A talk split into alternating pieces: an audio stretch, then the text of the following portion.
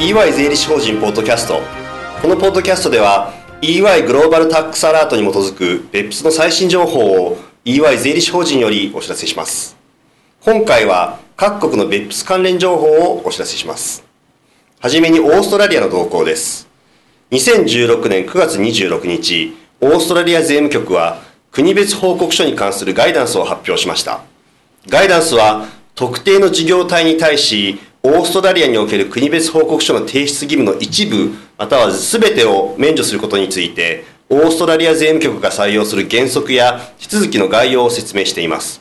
これはまた2020年に予定される国別報告書の再検討までのオーストラリア税務局の暫定的な管理方法を示しています。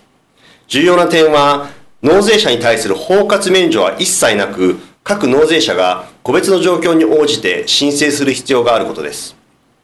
例えば大規模な多国籍企業グループの親会社がまだ国別報告書を導入していない国の居住法人である場合オーストラリア税務局はそのグループに対し国別報告書の提出を免除するとしています。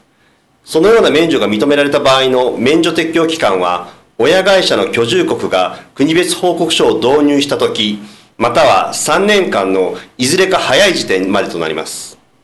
大規模な多国籍企業グループの親会社が国別報告書を導入していない国の居住法人でありかつその国が国別報告書を導入する意図を公式表明していない場合は報告対象となる初年度に限り国別報告書及びマスターファイルの提出を免除するとしています。次にフランスの動向です。フランスでは2016年度財政法によって国別報告書に関する条項が一般税法に導入されましたがその実施に関する政令が2016年10月1日発表されました。政令では OECD が発表した最終報告書の行動13における推奨事項に従って国別報告書に記載すべき事項を挙げています。最後に台湾の動向です。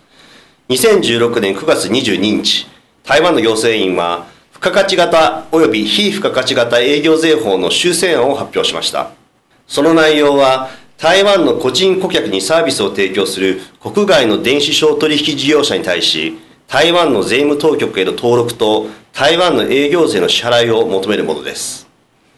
電子商取引の総売上高が台湾財政部の定める全額を超える場合に登録と営業税の申告が義務付けられます。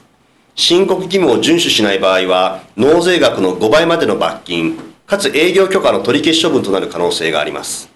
今回お届けする内容は以上です。別府に関する最新情報は EY 税理士法人のウェブサイトをご参照ください。